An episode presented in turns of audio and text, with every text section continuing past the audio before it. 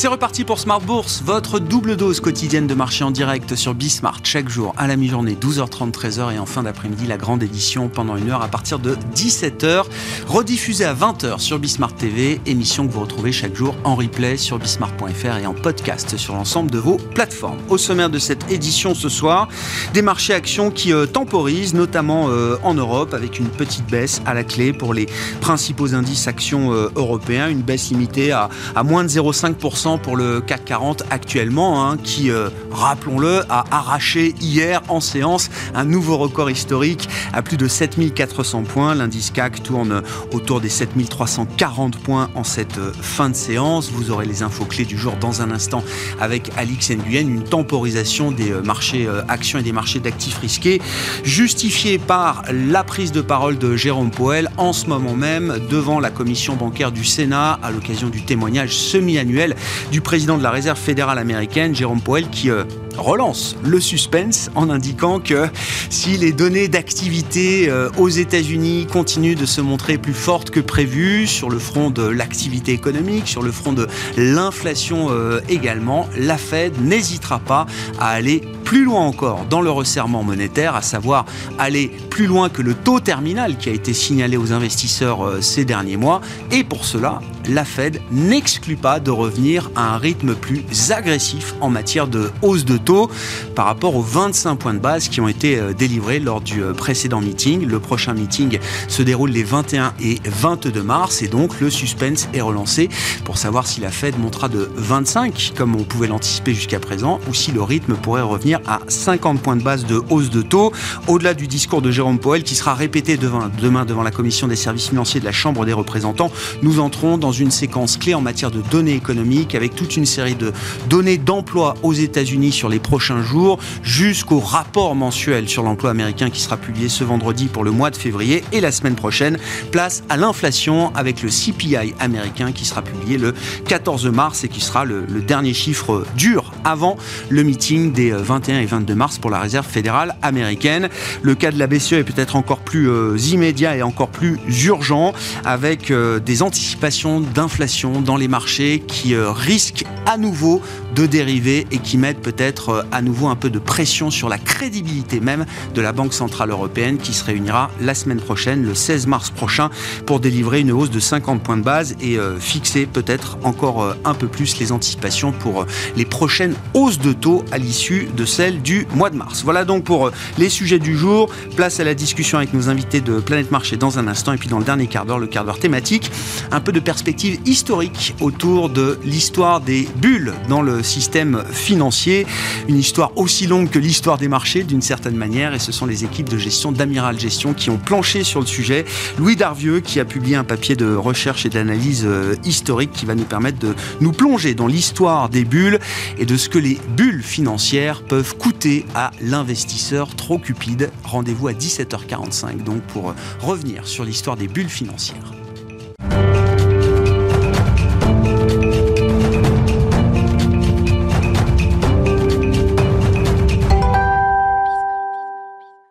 Mais d'abord, tendance mon ami, chaque soir à 17h, avec vous, Alix Nguyen, pour revenir sur les infos clés de marché et le CAC 40 qui s'apprête à clôturer cette séance en légère baisse. Oui, si la majeure partie de la séance s'est faite tout en prudence, le marché digère désormais les propos de Jérôme Powell. Le président de la Fed est intervenu dans le cadre de son audition semi-annuelle devant la commission bancaire du Sénat.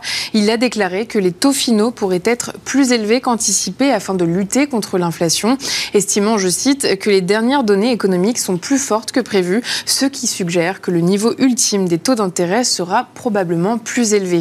Pour rappel, demain, il sera auditionné devant la Chambre des représentants.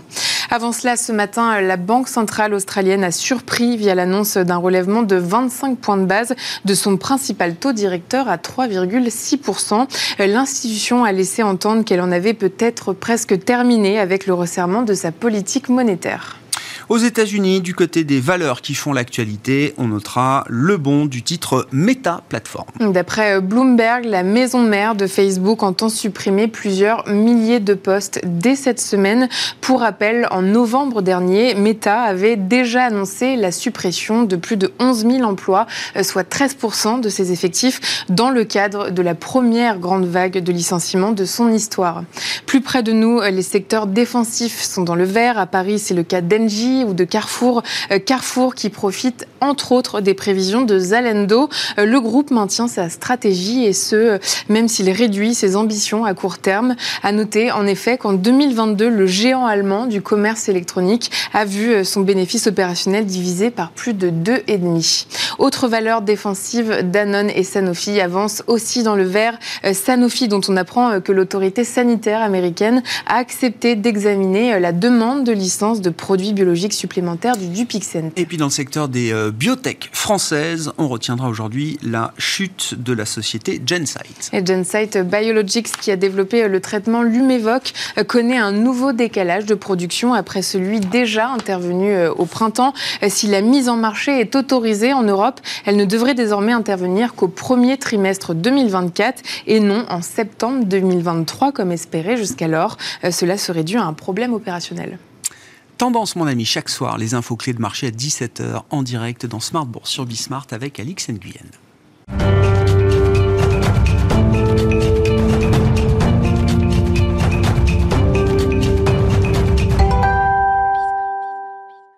Trois invités avec nous chaque soir pour décrypter les mouvements de la planète marché. Frédéric Rollin est avec nous ce soir, conseiller en investissement de Pictet Asset Management. Bonsoir Frédéric. Bonsoir. Merci d'être avec nous. Merci à Stéphane Prévost de nous accompagner également. Bonsoir Stéphane. Bonsoir. Directeur général de la financière responsable et Pierre Bismuth à nos côtés également en plateau, DG et responsable des gestions de Myria Asset Management. Bonsoir Pierre. Bonsoir Grégoire. Merci d'être euh, avec nous. Est-ce qu'il y a un risque que les banques centrales soient à nouveau en train de perdre le contrôle des anticipations d'inflation, euh, Pierre? Alors, euh, effectivement, on voit hein, que les swaps d'inflation, donc l'inflation anticipée par les marchés, euh, notamment en Europe, c'est pas vraiment le cas aux États-Unis, mais en Europe, commence à décaler et euh, on s'éloigne de plus en plus de la cible des 2% pour euh, on a franchi la semaine dernière d'ailleurs le, seuil de 2,5%. On est revenu. Euh, Sur le 5 ans, 5 ans, c'est ça qu'on regarde et que la Banque Centrale Européenne regarde? Absolument. Et, euh, c'est vrai qu'on a justement ce matin modifié légèrement notre scénario de marché pour prendre en compte cette nouvelle donnée qui fait qu'on peut se demander si la Banque Centrale Européenne garde toute sa crédibilité. Alors on sait que le problème d'une banque centrale comme la Banque Centrale Européenne, c'est qu'on n'a pas d'unité fiscale et qu'on a euh, des hawkish d'un côté, donc les pays du Nord et l'Allemagne, et euh, puis des gens plus laxistes, on va dire, comme euh, nous-mêmes, les Français ou les Italiens, voire les Grecs. Alors c'est vrai que cette, cette désunité euh, peut poser problème dans la fixation d'un taux unique pour lutter contre une inflation qui, euh, a des, décalages. Hein. On voit bien que les gouvernements luttent différemment euh, contre l'inflation. c'est vrai que on n'avait pas prévu hein, cette inflation cœur qui a continué de, remonter la semaine dernière.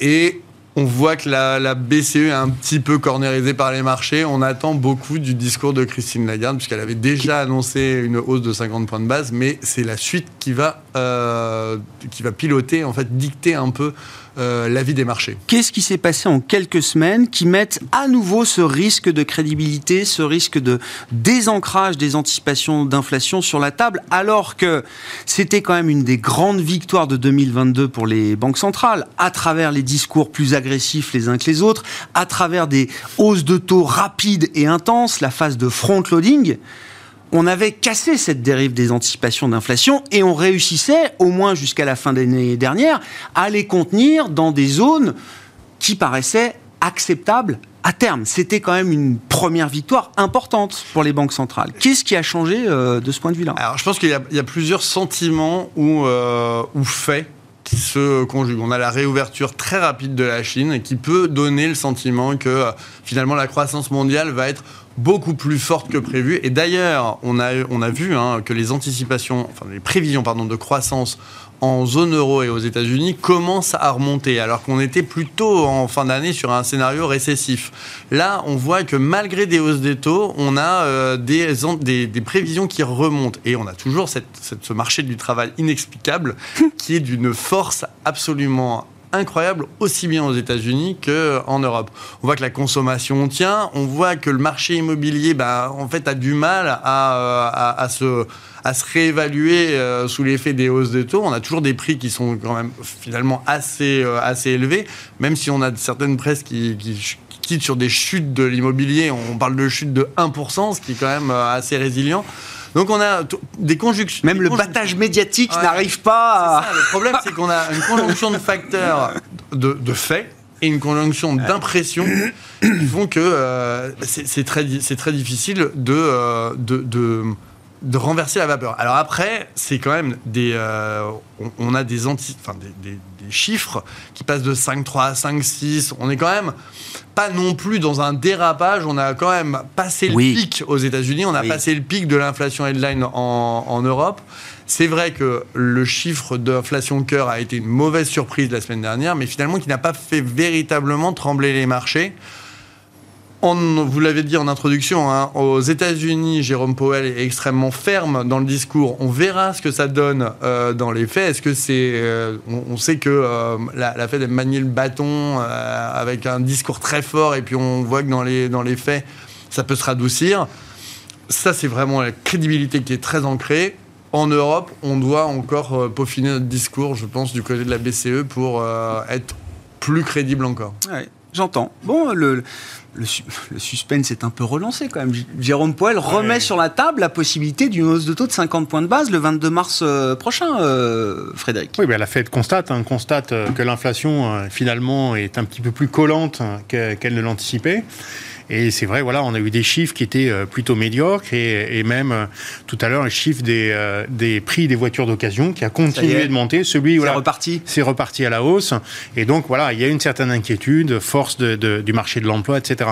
Euh, nous, on pense que l'inflation va baisser, mais qu'il faudra quand même que la Fed soit, soit sévère. Alors, je ne sais pas s'il faudra qu'elle remonte de 5 ans. Je ne sais pas s'il y a urgence, parce que euh, la tendance à la baisse de l'inflation pour nous est bien là. Mais attention, ce qui est important pour nous de, de dire, c'est que la Fed devra rester quand même sévère longtemps. Donc les baisses de taux qui ont été anticipées à un moment donné, bon, ça, c'est, mm. ça a disparu du marché vers le milieu de l'année et puis même vers la fin de l'année. Je pense qu'il ne faut pas y compter. Hein. Alors d'un côté, pourquoi? Parce que et pourquoi l'inflation va baisser doucement? Parce que on a déjà eu le meilleur. C'est-à-dire qu'on a eu une baisse euh, des prix euh, des biens à la consommation, enfin de l'inflation, pardon, qui a été très forte. On est autour de 1% aujourd'hui. Hein. Pour euh, les biens. Pour les biens. Oui, voilà. oui bien sûr. On a euh, et puis ensuite c'est les services qui continuent de, de monter. Mais dans les services on, on, a euh, les loyers et les loyers quand même. Donc on, a des, baisses de prix très très modestes manifestement euh, en France sur, l'immobilier. Aux États-Unis, c'est un petit peu plus sérieux quand même. Hein. L'immobilier est vraiment euh, à la peine hein, parce que pour le coup, les taux d'emprunt ont fortement monté. Et en général, à peu près 12 mois après, et on arrive à ce moment-là, une baisse des prix immobiliers. On a une baisse, pas une baisse des prix des loyers, mais en tout cas un ralentissement de la hausse. Donc ça, ça paraît aussi bien s'engager. Donc oui, une baisse en général mais pas si rapide mmh. que ça, parce que les loyers, bah, la, la, hausse des loyers va baisser doucement, que certains services vont rester quand même dans un contexte inflationniste à cause de l'emploi et à cause d'une épargne forte accumulée, et qu'on peut plus attendre grand-chose du côté des biens. Donc, pas d'inquiétude sur, euh, voilà, de nouveau, un nouveau cycle de hausse des taux, euh, mais effectivement, on est assez d'accord avec euh, Jérôme Poel, pas forcément 0,50, mais il faut prendre ça sérieusement.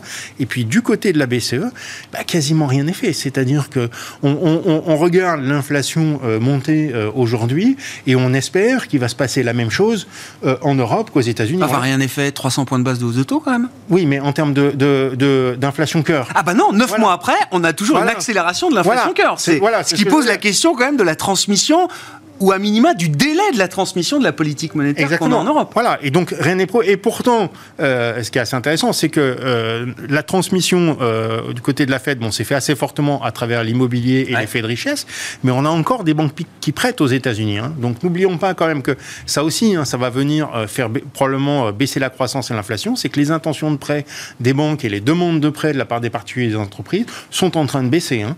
Alors qu'en Europe, on a déjà eu quand même un petit peu de reflux de la croissance, de la, croissance du crédit. il y a quand même l'idée qu'il faut être un peu patient. C'est-à-dire que la, transmission de la politique monétaire, alors euh, tout ça est très documenté, il y a toute une littérature très académique euh, et officielle de, ce point de vue-là, mais c'est vrai qu'on n'a jamais euh, connu cet épisode inflationniste depuis des générations. au regard de la vitesse, de l'intensité des hausses de taux qu'on a pu mettre en place en 2022, j'ai l'impression que les investisseurs auraient aimé quelque chose d'un peu plus direct, un peu plus euh, eh rapide. Et il ne faut pas céder à la tentation de la, de la panique d'une certaine manière. Vous dites pour les banques centrales, il faut vraiment inscrire cette, euh, cet effort dans la durée c'est ça qui est un peu difficile quand on voit encore les niveaux d'inflation, de résilience d'activité ah. qu'on observe euh, un an après. N'oublions pas que quand même que les, hausses de taux de la Fed vont avoir un impact très direct sur la croissance et ont déjà un impact très direct sur la croissance. C'est-à-dire que le marché de l'immobilier est quasiment à l'arrêt euh, euh, aux, États-Unis. tout ce qui est capex, la croissance du capex est en train de ralentir fortement et la consommation est quand même maintenue, je dirais, entre deux, deux, deux barrières assez étroites. D'un côté, on a des pertes de pouvoir d'achat euh, qui n'incite pas à une surconsommation. De l'autre côté, on a euh, quand même une épargne accumulée très très forte qui fait qu'on va quand même continuer de consommer parce que on peut-être tous expérimenté une fois dans notre vie, baisser sa consommation, c'est vraiment difficile en fait. Hein. Euh, donc voilà, on a une consommation qui va tourner autour de 1%. Donc tout ça fait que la croissance n'est pas là, la demande n'est pas très forte voilà, avoir d'un seul coup une réaccélération de l'inflation, mais pourquoi Hein, euh, donc non, ça va baisser, mais il faut être patient. Et puis il faut que la fête soit, soit plutôt sérieuse. Attention quand même, ne pas suranticiper des resserrements de la Fed, parce que voilà, on a ce ralentissement, on a une courbe des taux qui est très inversée, on a des banques qui vont arrêter de prêter, on a quand même des pertes de pouvoir d'achat.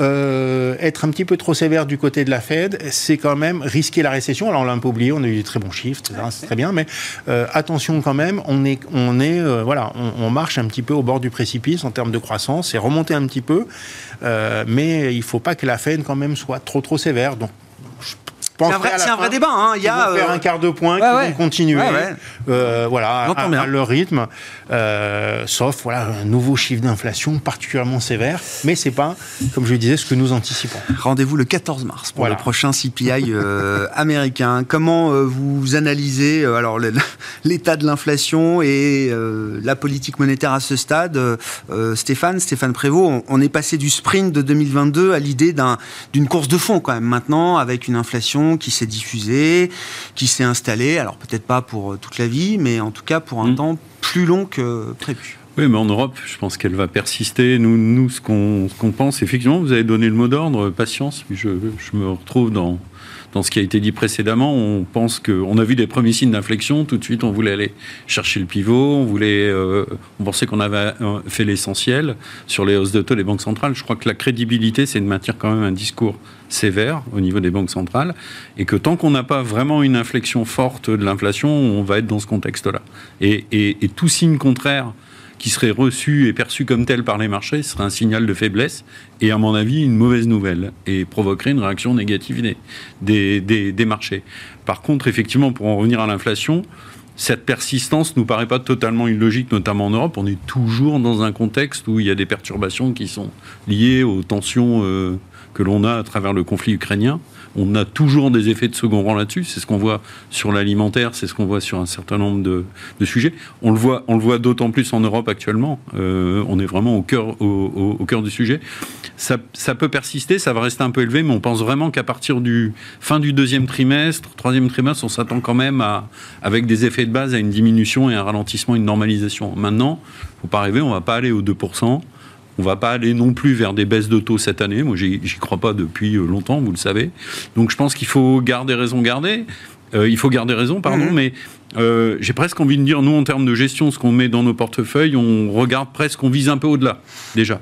On vise vraiment ce qui peut se passer dans six mois sur le scénario central, où on tombe pas dans une récession très forte et on tombe, on, on garde quand même, même si les taux peuvent monter encore un peu, l'essentiel est fait et on a une certaine résilience de, de, de l'économie. Donc c'est quand même à moyen terme, six mois et plus, c'est l'idée du soft landing qui Oui. prévaut toujours Oui. selon vous. euh, C'est toujours notre scénario central aujourd'hui. Ah ouais, j'entends. Et on le voit aussi euh, dans les. Alors, euh, on le voit dans les messages des managements, parce qu'il y a eu quand même pas mal de communication. Moi, j'étais un peu surpris de voir euh, la visibilité qui était donnée par euh, des managements, qui n'ont pas hésité à, confirmer des prévisions de croissance organique, hein, croissance de chiffre d'affaires, etc. Il y a des secteurs où ça se passe toujours assez bien. Et puis, on voit aussi le pricing power. Donc, du coup, en termes de gestion, on, a aujourd'hui, très concrètement, c'était le cas déjà il y a trois mois, ou il y a de- depuis quelques mois, depuis que je viens vous, vous, vous voir Mm. récemment, bah, on a un pied défensif sur le portefeuille. On a- euh, donc ça, ça veut dire qu'on est désynchronisé du cycle, euh, du cycle économique. On a un pied résilient. Donc là, on sait qu'on a une visibilité, une récurrence, etc. Et on a un pied cyclique où là, on estime qu'on a du pricing power. Ouais. Et, et donc aujourd'hui, sur nos fonds, euh, sur la gestion Action Europe, c'est ce cocktail qu'on met en place pour, euh, pour bien traverser cette période-là. Parce qu'effectivement, d'un mois à l'autre, si on se met euh, dans la perception, la psychologie des marchés, c'est extrêmement compliqué de savoir où ça va aller. Et, et on le voit, au mois de février, on a eu, quand les taux longs ont commencé à remonter, on a vu que les valeurs de qualité bah, avaient retracé un petit peu. On était revenu sur certains dossiers. Donc, euh, Je comprends que l'investisseur soit attiré par cette idée de pricing power. Est-ce que c'est pas quand même le nœud du problème d'un d'un point de vue macroéconomique? On, on constate que, alors, il y a une augmentation des salaires, mais la spirale prix-salaire, elle est loin d'être évidente, notamment en Europe, puisqu'on voit quand même les prix qui progressent plus vite que les salaires euh, aujourd'hui. On est toujours avec une croissance des salaires réels qui est négative. En revanche, ce qu'on observe, alors il faut euh, euh, distinguer différents secteurs, le positionnement de chaque entreprise. On voit des profits et des marges qui accélèrent et qui vont beaucoup plus vite que la hausse des, Oui. des prix des intrants euh, notamment. Et c'est vrai que là, on se dit, on entre dans une spirale où euh, c'est la hausse des marges, la hausse des profits qui est en train de tirer les prix, ou l'inverse. Enfin, c'est c'est un peu le cercle prix-profit qui prédomine euh, aujourd'hui. Oui, alors il faut quand même regarder le. C'est vrai- véritablement nous ce qu'on a vu dans nos résultats, dans, dans, dans ce qu'on a en portefeuille. On a vu que c'est quand même le fruit d'une vraie augmentation de la demande et d'un maintien de la demande et de redémarrage très fort.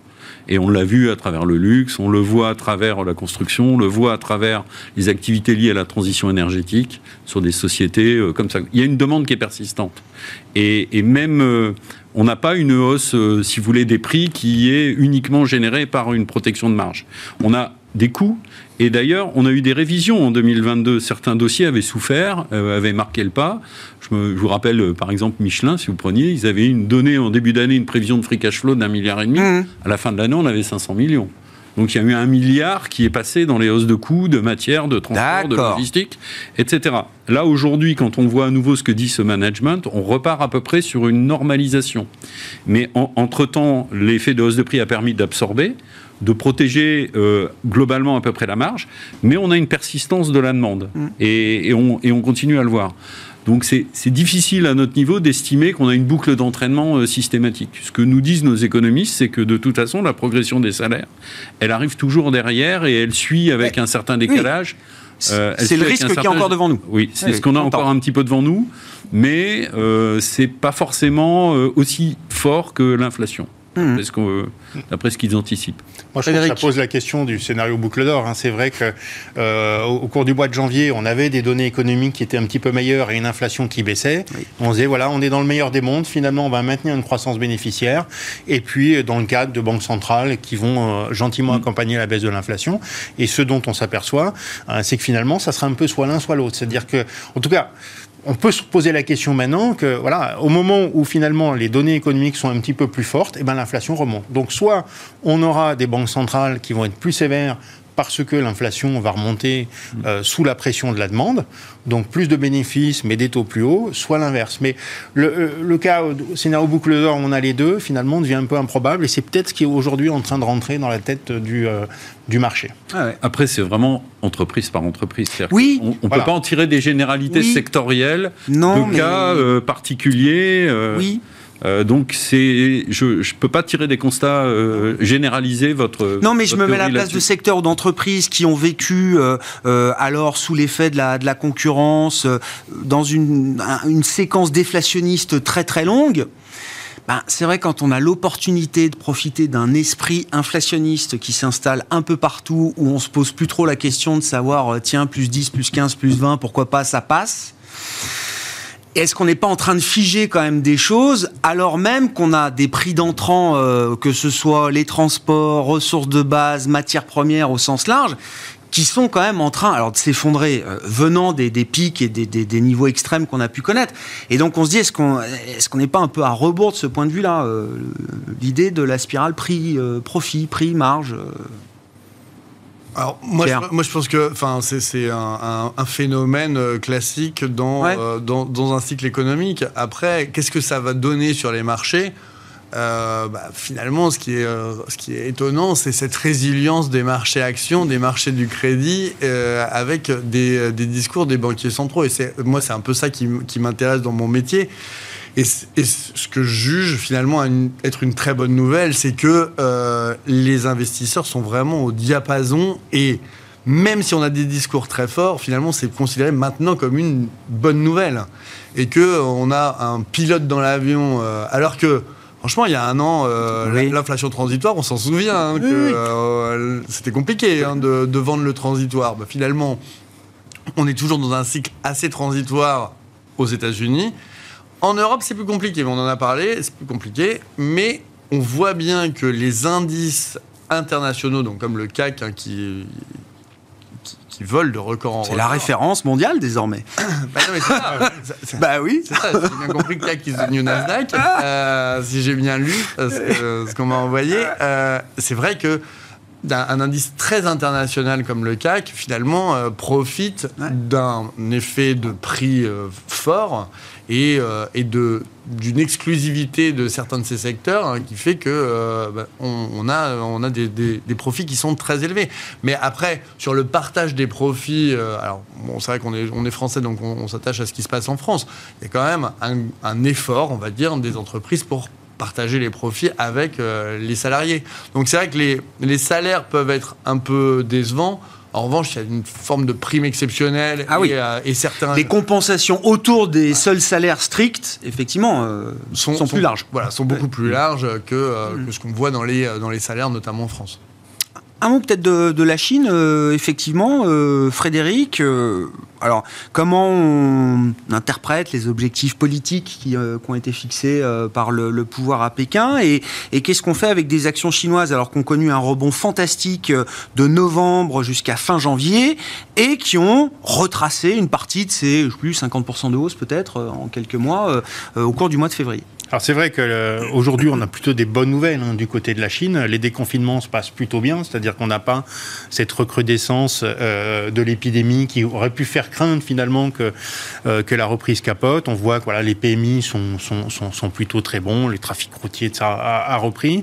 Et on a un consommateur aujourd'hui voilà, qui, qui a accumulé beaucoup d'épargne, alors pas des subventions, il n'a pas eu ces plans euh, Biden et, etc. qu'on a pu avoir à travers euh, le monde, mais il a peu consommé.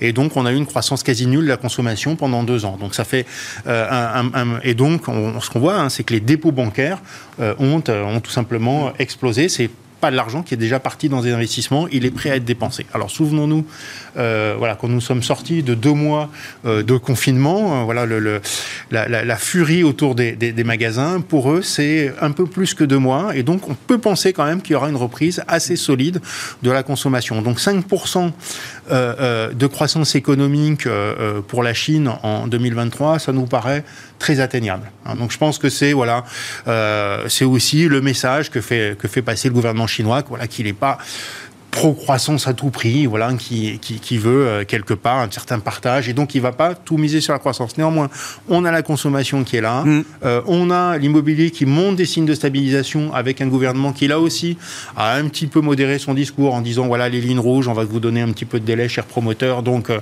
euh, ça donne un petit peu d'air, donc on pourra avoir en plus, vers la fin de l'année, deuxième moitié de l'année en tout cas, une reprise de l'immobilier chinois, parce qu'il y a quand même une urbanisation qui continue en Chine, il faut construire, et donc n'y a pas de raison, je dirais, fondamentale et tendancielle que l'immobilier chinois euh, s'arrête.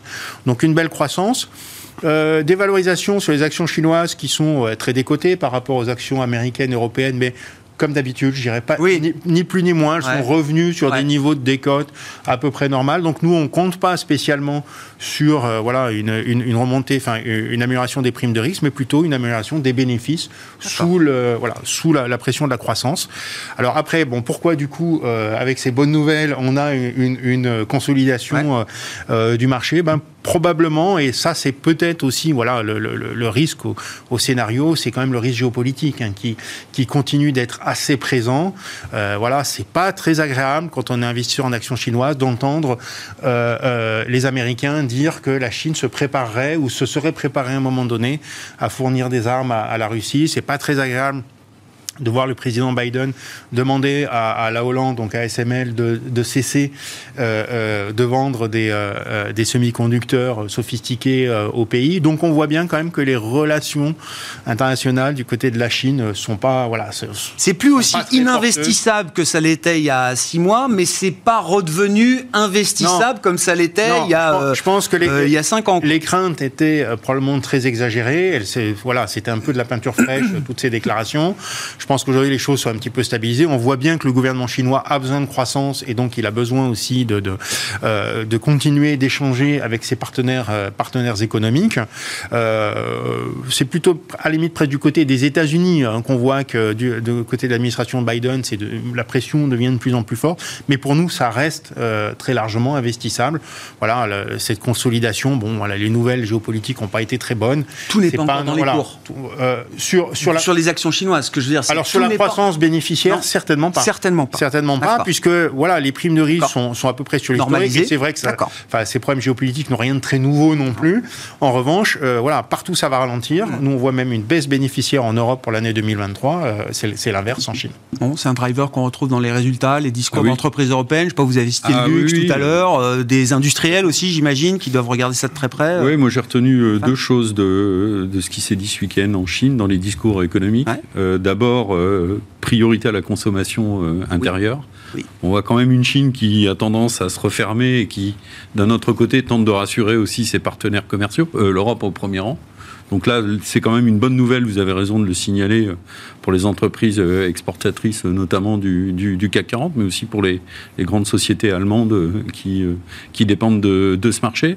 Et le deuxième point, c'est que moi je considère que la Chine, quand on a un objectif, c'est une croissance qui est un peu administrée quand même, hors événement exceptionnel. Donc s'il dit, si le grand patron dit on fera 5%, euh, on peut corriger le chiffre de 4,8 à 5 et on ne sera pas loin euh, de l'objectif. Ce que je retiens, c'est qu'il y a aussi un mouvement politique assez fort, c'est que la personne qui remplace Li Keqiang, c'est Li euh, lui n'a pas de background économique, pas de culture économique, mais il fait partie de la ah. garde rapprochée. Ah oui. Et donc il y a c'est plus le même cercle. Hein. C'est plus le même cercle. Il y a une fermeture au niveau du cercle, donc c'est, à suivre. Je ne tire pas de conclusion, mais je pense que ça n'est pas, euh, c'est pas anodin et on voit quand même une, certaine. Dans le sillage de ce qu'on avait observé au Congrès, effectivement. Oui, oui, Resserrement sans doute autour d'un premier cercle euh, très proche. Exactement. De Xi Jinping.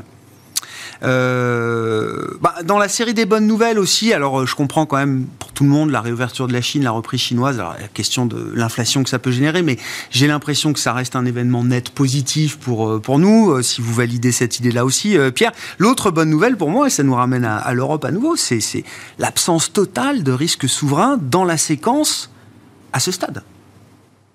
Ah oui, oui. Ah bah oui, non mais c'est- euh, c'est très clair. il y a l'été dernier, c'était le seul sujet de discussion, le spread Italie-Allemagne qui allait exploser dans la phase de normalisation des taux, qui allait limiter la capacité de la BCE à normaliser, euh, et on allait replonger dans la crise souveraine euh, qu'on a tous connue euh, il y a Une 10 limite- ans, quoi. Une limite avait été fixée quand même. Mais Ouais. bon, pour revenir juste Oui, oui, sur la Chine. Sur la Chine, on- parce que vous savez que j'adore.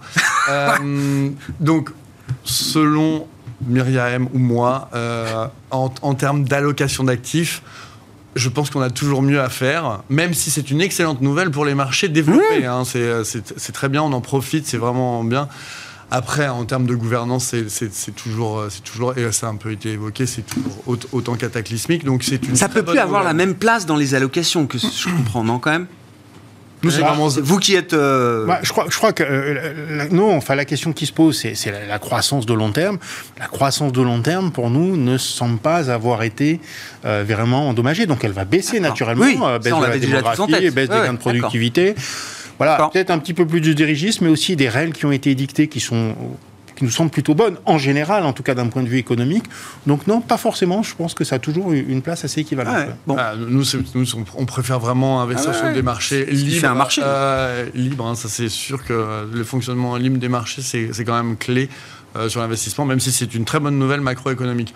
Sur le spread euh, européen, donc une limite avait été fixée, je crois que c'était 250 points de base hein, par euh, Christine Lagarde. Oh bah, je suis pas... C'était- ouais. C'était- C'était monitoré. Oui. D'ailleurs, le marché avait essayé de tester. hein, On était passé à 200. Le marché a en tête que 250, c'est Ouais. un spread clé pour la Banque Mais Centrale On Européenne. voit que le Mais, spread euh, se réduit. Ah, mais Et complètement. ça- et ça, c'est plutôt une, une bonne nouvelle euh, sur la dynamique zone euro, même si la BCE a toujours ses, ses- vraies euh, contraintes hein, de, de- d'unité. Euh, ça s'est bien resserré euh, par la hausse justement des taux allemands au mois de février et, finalement un niveau record, on va dire, mais plutôt stable au record sur les taux italiens qui sont, qui sont supérieurs maintenant aux, aux taux grecs. La bonne nouvelle, c'est quand même que les, les taux instantanés sont, les taux réels instantanés sont vraiment très fortement négatifs. Donc, je pense que le marché se dit, alors on a, on a une confrontation entre le marché des actions et le marché des taux. Le marché des taux, lui, a, s'ancre sur des anticipations, donc à 2,5, alors que l'inflation est à 8,5 euh, constatée, et donc qu'on a un taux réel extrêmement négatif. C'est plutôt une bonne nouvelle qu'on ait un marché obligataire plutôt dépressif et prêt à financer l'Italie à 4,5 alors que euh, devrait être beaucoup plus haut logiquement. Euh, logiquement, même si, euh, même si finalement on a des anticipations d'inflation qui sont très ah, ancrées. ils vont faire 1% de croissance cette année, l'Italie. hein. Ouais, donc un- Ils font un peu mieux là dans cette crise. On voit pas mal de pays. Ah, Alors les so-called pigs, mais qui surperforment. hein. Absolument, mais on devrait avoir un ratio de dette sur PIB qui, finalement qui, euh, qui, qui euh, reviendrait, enfin qui tournerait à baisser, ce qui est plutôt une bonne nouvelle. Bah oui. Donc, euh, donc, j'ai l'impression que c'est plus l'enjeu. L'enjeu, c'est tant que l'inflation n'est pas sous Mhm. total contrôle, bah, c'est plutôt une bonne nouvelle. Et donc, je pense que c'est pour ça que le spread reste euh, finalement revient sur des niveaux inférieurs à 200 points de base. L'inflation, on l'a beaucoup espéré pendant. Ah bah, pendant c'est bien de le rappeler. temps, Oui, et oui. c'est vrai que là, euh, il faut quand même voir des- Oui, le bon côté des choses. Ouais. Oui, ça fait baisser les ratios pour l'instant de finances publiques. Vous citiez tout à l'heure la Grèce en la mettant dans les pays. Je, je tiens à noter quand même que la Grèce va retrouver euh, sans doute son statut d'investment grade Ouais, hein, en termes de notation euh, crédit euh, souverain euh, cette année. Après dix ans effectivement très compliqués, il faut voir les efforts de la trajectoire grecque ouais. sur les finances publiques et encore devant nous. Je crois qu'ils ont l'ambition de faire baisser encore de 30 points de PIB. Ouais, non, mais Euh, c'est- 30 points le, le- le ratio de déficit sur PIB. Euh, alors partant évidemment d'un- niveau spectaculaire, euh, hein. vraiment c'est spectaculaire, mais il y a quand même l'idée que voilà euh, le mauvais élève a quand même euh, rentré non seulement rentré dans le rang, mais euh, peut permettre de relever la Absolument. tête et de ne pas rougir aujourd'hui par rapport. à Ah, absolument. On parlait d'économie administrée, de marché libre. Je voulais bien avoir votre regard sur euh, ce, ce- ce rebondissement dans euh, la réglementation européenne sur la fin des moteurs thermiques euh, 2035, avec euh, donc l'Allemagne qui se rebiffe. D'autres pays étaient déjà euh, s'affichaient déjà contre euh, cette mesure. L'Italie aussi, je crois. Sauf que l'Allemagne, évidemment, ça risque de faire basculer la situation puisque c'est un pays qui compte en termes d'habitants et qui risque de mettre la majorité qualifiée nécessaire Ouais. à mal dans ce, ce vote attendu pour validation finale des objectifs 2035 et la fin des Oui. moteurs thermiques. C'est un mouvement politique, parce qu'effectivement, vous avez raison, il faut une majorité qualifiée pour adopter, faire passer la mesure. Donc il y a un report euh, en attendant d'avoir un texte qui prévoit euh, l'intégration tel que ça avait été prévu dans les négociations en amont de, des, des biocarburants. Oui. Euh, et euh, donc Carburant de synthèse, Carburant e-fuel, biocarburant, voilà, voilà, les carburants de nouvelle les, génération, les carburants qui sont considérés comme durables ou permettant Voilà. la transition. censés être carbone neutre. Voilà, carbone neutre. Et euh, donc il faut 15 pays et au moins 65% de la population Ouais. pour euh, faire valider le, le vote. Donc tant que c'est la Bulgarie et l'Italie, Euh, ça va. euh, Et l'Allemagne, euh, bah, il y, a un- il y a un jeu politique du FDP qui euh, revient sur le sujet pour euh, mettre la pression euh, euh, auprès, de, auprès, de la, auprès de la Commission européenne. Euh, je, moi, je regarde ça avec. euh, ça, ça nourrit toujours, euh, vous le savez, mon sentiment. Moi, je reste à l'écart des, des, des constructeurs auto. D'accord, Parce que l'environnement, euh, si, si vous voulez, on comprend bien, on, a, on a vraiment un choc de matérialité entre l'enjeu environnemental, le scope 3 autour des émissions, etc., de, des, tous les enjeux environnementaux, et puis la matérialité sociale et économique qu'on va avoir et les, et les conséquences à long terme. Et il faut pas oublier qu'il y a deux gros constructeurs quand même très importants euh, qui figurent dans les indices notamment. Euh, il y a un lobbying important. Eux n'ont pas donné de, de, de deadline sur la date à laquelle ils passeront à 100% euh, sur marques allemandes, l'électrique vous voulez dire, les groupes allemands Ah oui, oui, Ouais. vous verrez. Vous ne trouverez pas d'engagement de BMW et de Mercedes. Ouais. Ils ont simplement dit horizon 2025 pour euh, le premier Ouais. et 2030 pour le deuxième, on sera à 50% sur l'électrique. Pourquoi? Parce qu'ils ont des marchés internationaux. Il n'y a pas que l'Europe pour eux. Et, euh, et c'est vrai qu'en termes d'investissement, ça pose, cette volte-face pose des problèmes de visibilité. Mais moi, je reste toujours convaincu que de toute façon, une réglementation à marche forcée euh, de ce type-là, en laissant les frontières grandes ouvertes, ça reste un problème parce que il y a des constructeurs étrangers, notamment en Chine, qui sont beaucoup plus avancés, qui sont déjà mass market avec des produits et qui n'attendent qu'une chose, c'est de pouvoir venir euh, proposer leurs produits aux consommateurs européens. Et là, à mon sens, bah, on pourrait être balayé et euh, les, constructeurs euro- européens auront, euh, qui sont trop européens, trop domestiques, auront des grandes difficultés. Vous vous souvenez de ce qui s'est passé, je ne dis pas que ce sera la même chose, mais sur le photovoltaïque, par exemple, Mm. où on pouvait avoir une filière d'excellence en Allemagne, euh, et euh, ces Balayé sociétés-là balayées en par 12 euh, le mois. low cost chinois. quoi. Oui, Ouais. oui, oui. Vous vous souvenez des, des valeurs comme Q-Cells, etc. Finalement, c'est l'argument prix qui a compté plus que la technologie. Donc, alors, sauf que là, on est sur des produits premium, etc. pour, pour certaines, certaines marques, mais, mais ça jette quand même un gros problème de visibilité et je pense qu'il serait peut-être plus raisonnable. Euh, 2035, ça veut dire que pour un constructeur où on met 10 ans à produire une voiture, on, on est déjà sur les produits qu'on proposera à- cette époque. Donc, si vous voulez, il y a, il y a un vrai problème de, de décision politique et le temps du politique n'est pas le temps de l'industrie. Et euh, peut-être qu'il faut être un peu plus progressif dans, dans les objectifs qu'on se fixe. Déjà, il y a une norme dont on parle très peu, qui est la norme recette, qui va être extrêmement contraignante, qui arrive. Euh, cette année et donc si vous voulez euh, Mais il est le- encore, temps- c'est encore le moment où on peut se permettre de réajuster peut-être les horizons et le cadrage de la réglementation. euh, oui on peut Parce que le le faire débat n'est pas complètement impertinent au-delà du, du- Non, du- de la situation de la coalition et du, poids du FDP au sein de la coalition allemande. C'est quand même l'idée de dire avoir une solution unique, standard pour tout le monde. Peut-être qu'il y a des options dans le mix. transition, Des pas transports, rupture ou, ou, ou déphasage ou changement complet de, de, de, de braquet. Et donc, euh, transition, on peut peut-être l'aménager de façon un petit peu plus souple. En tout cas, à mon avis, socialement, économiquement, on y aurait intérêt.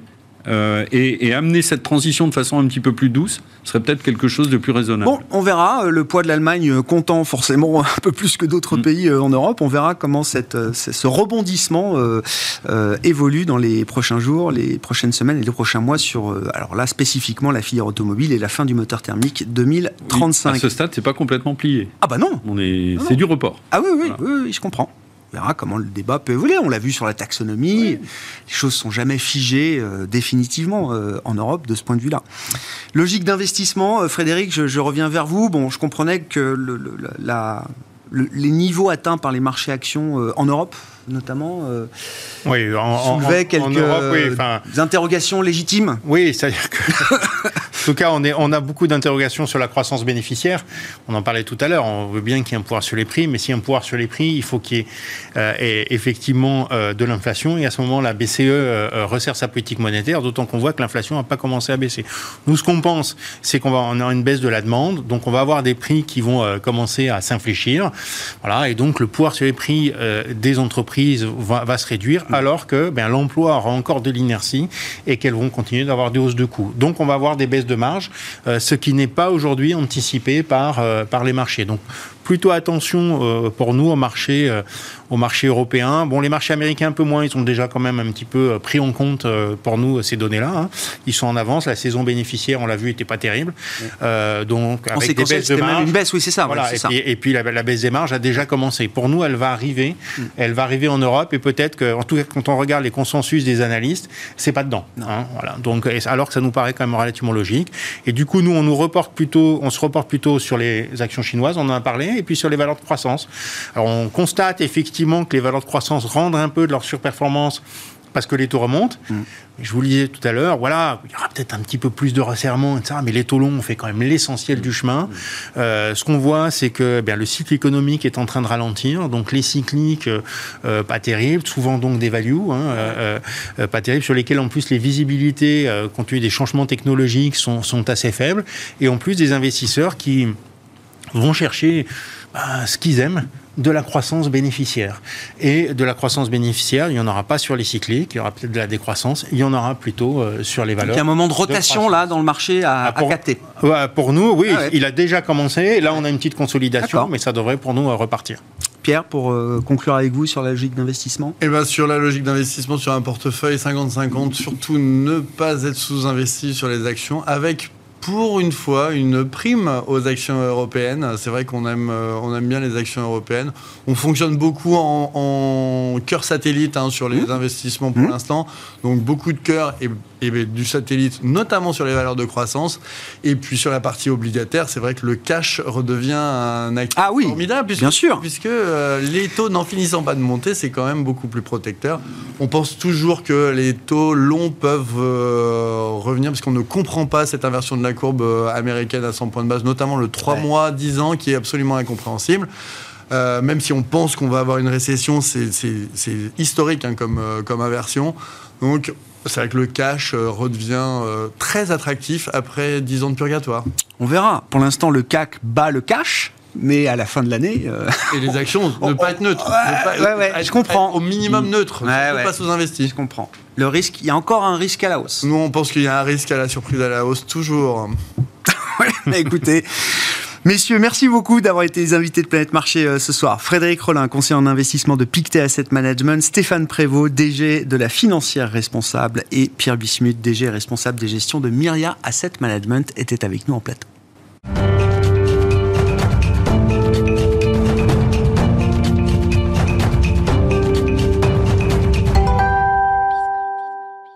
Le dernier quart d'heure de Smartbourg chaque soir, c'est le quart d'heure thématique. Le thème ce soir est un thème euh, presque historique, j'ai envie de dire, puisque nous parlons des euh, bulles financières à travers l'histoire des marchés euh, financiers et quelles sont les leçons que l'histoire peut nous apporter évidemment en matière de gestion des bulles financières. Quand on est un investisseur pragmatique de long terme, évidemment, ce sont des épisodes, des épisodes à travers lesquels il faut naviguer. Louis Darvieux est avec nous en plateau. Bonsoir Louis. Bonsoir. Vous êtes gérant chez Amiral Gestion et vous avez donc écrit un un long papier de, recherche, de remise en perspective, d'analyse historique sur ces phénomènes de bulles qu'on observe dans les marchés euh, financiers. Alors, euh, euh, presque une lapalissade. L'histoire des bulles est liée à l'histoire des marchés depuis le début de l'histoire, peut-être de la, finance. De ce point de vue-là, ça n'étonnera personne. Ce qui est un peu plus inédit, c'est que on aurait pu se dire qu'au regard du perfectionnement de la sophistication des outils de marché, l'apprentissage du passé, l'accumulation de réglementations euh, mises en place. On aurait pu se dire que on entre dans une période où on va vivre de moins en moins de bulles. C'est pas tout à fait le cas, et même loin de là, euh, Louis. Oui, oui, c'est tout à fait étonnant. Euh, il y, a ce progrès technique qui permet des échanges à la milliseconde, de plus en plus de, fonds quantitatifs avec des modèles de plus en plus précis, la formation aussi des opérateurs qui, qui progressent. Et pour autant, effectivement, euh, des bulles, euh, d'une certaine façon, de plus en plus fréquentes. Hein. Euh, il avait fallu des changements entiers de génération pour passer de la bulle de 1929 à celle du tournant des années 70 aux États-Unis et, ensuite à celle de 2000. Hmm. Hein. et, je me souviens, hein, quand, quand Amiral Gestion commençait, c'était les, les, débris de la bulle de 2000. Euh, un traumatisme pour toute une génération d'investisseurs. On ne parlait que de ça. Euh, et pour autant, dès 2005-2006, il y avait euh, l'émergence de nouvelles bulles sur l'immobilier américain et puis sur les, pays émergents, les matières premières. et puis là, encore plus étonnant, c'est-à-dire on a eu ces dernières années une bulle sur les valeurs technologiques côté action qui, était très semblable à celle qu'on a connue il y a à peine 20 ans C'est vrai que quand on fait le parallèle du euh, Nasdaq euh, au tournant des années 2000 et de ce qu'on a vécu jusqu'à 2021 sur le Nasdaq, on retrouve des, formes parfaitement comparables. Euh, d'ailleurs, il y a un mot à, dire peut-être de ce qui caractérise une bulle, même sur le plan mathématique, Louis. Qu'est-ce qui caractérise, qu'est-ce qui définit une, une bulle et la forme d'une bulle? Est-ce que là, l'histoire nous apprend qu'il y a une forme de répétition de ce point de vue-là? Oui, alors en fait, c'est assez simple. Hein. On, l'a bien en tête graphiquement. C'est cette envolée des cours. Mathématiquement, ça se traduit par euh, deux écarts types par rapport à la tendance euh, précédente.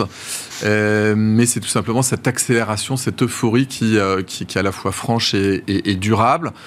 Ce qui est notable, c'est que ce type d'excès se produit beaucoup plus à la hausse qu'à la baisse. Hein, les, paniques sont, sont rapides.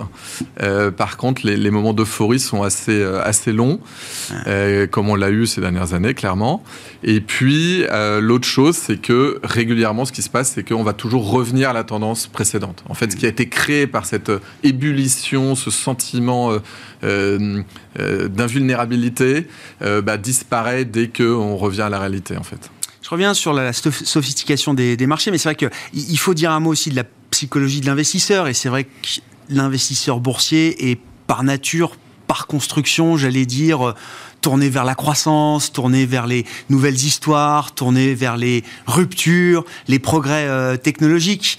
Euh, mais malgré la sophistication des, outils, euh, dont on aurait pu se dire, tiens, ces nouveaux outils vont permettre d'enlever un peu l'émotion de l'investisseur en tant que personne humaine, vous dites, c'est pas, pas ce qu'on observe euh, aujourd'hui. Au contraire, c'est peut-être des outils qui amplifient encore et qui accélèrent la fréquence de ces phénomènes.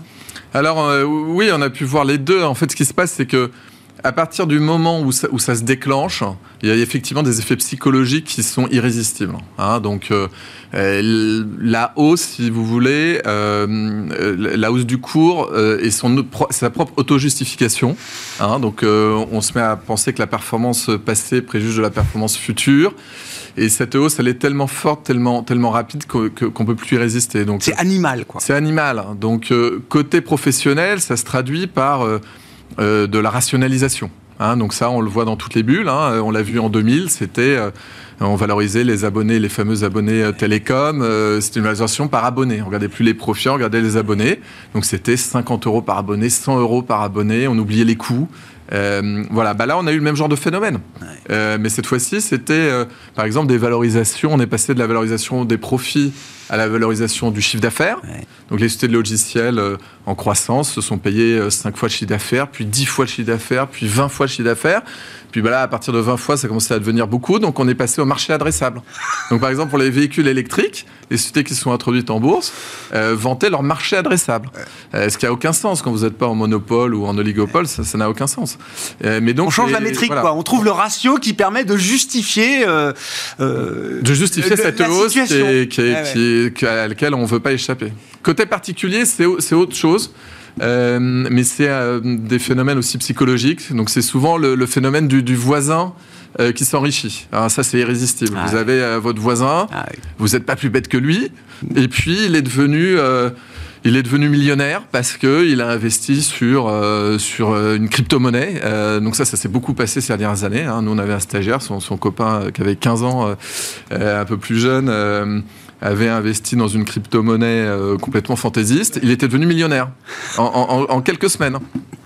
Et donc ça, on ne peut pas y résister parce que vos amis vous poussent euh, et, donc, euh, et, donc pourquoi pas moi? Mm. Et donc tout le monde est poussé à participer, euh, à participer à ça. Ce qu'il faut dire hein, euh, aussi au, regard alors des, bulles récentes et notamment la, dernière phase de bulles technologiques avec la techno rentable, les SPAC, etc. Les mêmes stocks aussi euh, aux États-Unis, hein, ces valeurs qui étaient euh, très shortées, dont les, entreprises n'avaient plus d'avenir au bord de la faillite et qui se retrouvaient pris dans la meute des particuliers. Derrière tous ces phénomènes, l'origine de ces, mouvements de bulles qu'on a observés sur le passé récent, c'est quand même une bulle qui est la mère de toutes les bulles, qui est la bulle obligataire, euh, Louis. Tout à fait. Alors là, effectivement, la, grosse différence par rapport à 2000, c'est l'origine, c'est qu'effectivement, là, ça a été euh, ce contexte économique très particulier des dernières années, hein, où on avait ces taux qui avaient été réduits à zéro après la crise financière, euh, mais qui ont été conservés à zéro même quand la croissance est repartie, parce que l'inflation était, toujours maîtrisée. Pourquoi? Parce que euh, il y avait notamment euh, des politiques fiscales qui étaient restées relativement prudentes, et puis euh, le bénéfice des délocalisations en Asie qui comprimait les salaires, donc comprimait la demande, et permettait de, garder des prix stables. et pendant ce temps-là, des bénéfices des entreprises qui, qui, progressaient grâce justement aux salaires maîtrisés, et puis à des phénomènes tout à fait conjoncturels comme les baisses d'impôts, par exemple, de Trump aux États-Unis. Et en fait, ce qui s'est passé, c'est qu'à un moment, on, a trouvé ça euh, tellement convaincant comme équilibre qu'on a commencé à le projeter à l'infini. Et c'est là où, ça pêche, c'est qu'on avait une situation qui était très favorable, certes, mais qui était instable, fragile, et qu'on a projeté à l'infini. Donc le, meilleur exemple de ça, ça a été euh, côté obligataire. Effectivement, euh, on arrivé jusqu'à 20 trillions de, de dettes à taux négatifs dans le monde. Euh, et, on est arrivé, par exemple, avec euh, cette émission euh, de l'Autriche en 2017 à 100 Hein, avec un taux extraordinaire de moins de 1% à 100 ans. donc le, ça a été mis à 100, ça a valu jusqu'à 220. Aujourd'hui, on est à 38. C'est à oui, moins de 50, c'est ça. Oui, c'est ce que oui, c'est ça. C'est sur un actif qui est considéré sans risque. C'est d'une obligation d'un État qui fera jamais défaut, l'Autriche, hein, voilà. Mais mm, moins 80 Mais pour un, actif sans risque. Tout a un prix. Euh, à ce stade-là, euh, quand vous regardez les marchés euh, globaux, Louis, vous dites, ça la, la plupart des bulles majeures sont dégonflées. Est-ce que d'autres apparaissent? Est-ce qu'il y a encore du travail à faire sur l'aspect bulle de prix dans certains segments de marché? Et je parle de marché clé, hein, parce qu'on peut toujours trouver ici et là des, des, phénomènes bullesques, mais là je parle de marché structurel, structurant. Alors, Effectivement, euh, avec ce qui s'est passé en 2022, hein, euh, donc effectivement des pertes historiques sur le marché obligataire. Hein, euh, une grosse partie de la bulle s'est dégonflée. Donc, on parlait tout à l'heure de, la dette à taux négatif. Aujourd'hui, il n'y en a plus. Hmm. Dans le monde, elle a complètement disparu. Hein, on avait fini par trouver ça normal, mais, mais aujourd'hui, on est revenu justement à la normale. Euh, côté action, on a eu euh, bah, dans toutes les parties bullesques du moins 40 à moins 80 hein, dans, les, dans les 18 mois de, mi-2021 à fin 2022. Donc là aussi, notamment aux États-Unis, il y, a eu, il y a eu une vraie correction qui, qui, s'est opérée. C'est pas complètement fini à mon sens. Par exemple, en Europe, les, valeurs de, de, croissance sont toujours à des primes qui sont encore euh, au-delà de leurs normes historiques. Mais, euh, mais donc, il y a des opportunités qui commencent à apparaître côté valeurs technologiques. Voilà, donc il faut être prêt. Nous, on a lancé récemment un fonds technologique parce que souvent aussi, on passe d'un extrême à l'autre. Hein. Mm. Euh, donc, il peut y avoir des aberrations aussi dans l'autre sens. C'est ce qu'on avait vu en 2002, en 2003. Hein. Donc, il faut être prêt pour ça. Euh, mais on a fait une bonne partie du chemin, je dirais, aujourd'hui. Voilà. L'enseignement pour des investisseurs euh, de, long terme, euh, stock picker chez, chez Amiral Gestion, c'est est-ce qu'il faut à tout prix éviter les bulles? Parce que c'est quand même dur ne serait-ce qu'en termes de performance. Quand tout le monde est dans une bulle en formation et une bulle qui peut durer longtemps. Alors on regarde l'histoire, euh, ce sont des, des, phénomènes qui peuvent être courts, mais euh, à l'aune d'une génération ou d'un temps humain, ça peut durer plusieurs années être complètement à l'écart de ces mouvements de prix, aussi irrationnels soient-ils, ça peut être difficile pour un investisseur. Ah bah tout à fait, hein. c'est ce que disait un investisseur américain, les, bulles euh, commencent par tuer ceux qui n'y croient pas, puis ceux qui y croient. Donc euh, effectivement, il y a eu ces performances euh, dramatiques l'année dernière pour ceux qui avaient été embarqués dedans. Mais euh, c'est vrai que pour ceux qui n'y ont pas participé, ça a été une longue période de sous-performance avant, euh, quand on avait de la trésorerie, quand on avait euh, des actions des côtés, etc. mais c'est vrai que j'aime bien la citation de, Jean-Marie Éveillard, un, grand investisseur qui avait en 99, qui avait, qui avait dit Je préfère perdre la moitié de mes clients que la moitié de l'argent de mes clients. Hmm. Oui, bien sûr, un gestionnaire d'actifs célèbre, euh, Jean-Marie Veillard. Hein. Oui, oui, bien sûr. Qui, avait, euh, voilà, qui ensuite a retrouvé ses actifs et a, développé euh, First Eagle, qui est devenu un des plus grands gérants dans le monde. Merci beaucoup, euh, Louis. Merci pour ces quelques éléments de, perspective, d'analyse historique sur euh, l'histoire des bulles et le, comportement des, investisseurs à travers ces, moments de, bulles. Louis Darvieux, qui était avec nous en plateau, gérant chez Amiral Gestion. Alors, long papier de recherche, je le disais, qu'on retrouvera à, un moment quand même. Bientôt, sur, oui, bientôt, sur, le site, euh, le site d'Amiral Gestion, parce que je disais, oui, c'est un vrai long papier de recherche qui mérite d'être d'être lu pour ceux qui veulent s'instruire encore un peu plus sur ces phénomènes de bulles qu'on connaît et qu'on connaîtra encore sur les marchés financiers. Louis Darvieux, gérant chez Amiral Gestion, qui était l'invité du quart d'heure thématique de Smart Bourse ce soir.